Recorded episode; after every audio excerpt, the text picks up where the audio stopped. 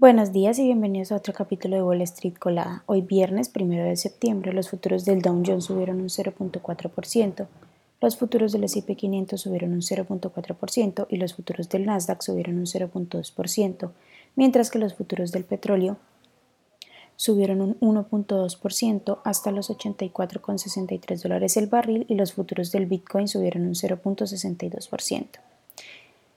En las noticias de hoy, bueno, los futuros del bursátiles subieron tras cerrar un agosto mixto, a pesar de una reciente serie de sesiones positivas que ayudaron a los índices a recortar sus pérdidas mensuales. El S&P 500 perdió un 1.77%, el Nasdaq un 2.17% y el Dow bajó un 2.36% durante el mes.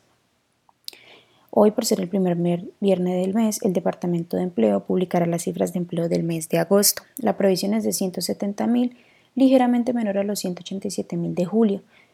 Además de esto, se espera que los salarios medios por hora aumenten un 0.3% intermensual por debajo del aumento del 0.4% que se registró el mes pasado. El gasto personal de los estadounidenses en julio fue mayor de lo esperado, mientras que los ingresos personales aumentaron menos de lo previsto. Según las últimas cifras que serán seguidas de cerca por la Reserva Federal, el índice de precios del consumo personal, o PSE, general y subyacente se mantuvo estable en julio en términos intermensuales y se ajustó a las estimaciones. La Comisión de la Bolsa de Valores de Estados Unidos retrasó el jueves la decisión sobre las solicitudes de fondos cotizados con Bitcoin al contado presentadas por Invesco, que cotiza con el ticker EIVZ, Fidelity Investment, Peacewide y Wisdom Street, que cotiza con el ticker WT, según sus documentos publicados en su sitio web. A pesar de presentar resultados mejores de lo esperado con un EPS de 10.54 sobre ingresos de 8.88 mil millones, Bradcom, que cotiza con el ticker AVGO, bajó cerca de un 5% debido a las perspectivas débiles que presentó. La compañía dijo que para el cuarto trimestre espera que los ingresos se sitúen en torno a los 9.27 mil millones.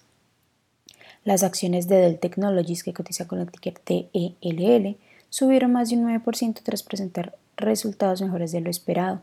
La compañía reportó un EPS de 1.74 sobre ingresos de 22.93 mil millones de dólares.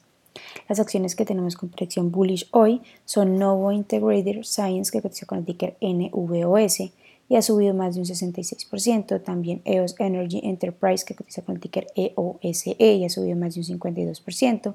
Y Processa Pharma, que cotiza con el ticker PCSA y ha subido más de un 23%.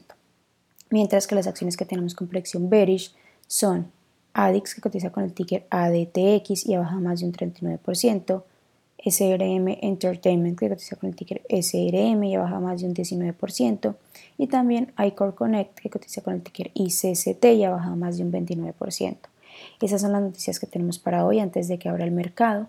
Les recuerdo que pueden encontrarnos en todas nuestras redes sociales como arroba y además visitar nuestra página web www.spanglishtrades.com para que no se pierdan ninguna noticia ni actualización del mundo de la bolsa de valores, por supuesto como siempre en español. Muchas gracias por acompañarnos y por escucharnos. Los esperamos de nuevo el lunes en otro capítulo de Wall Street Colada.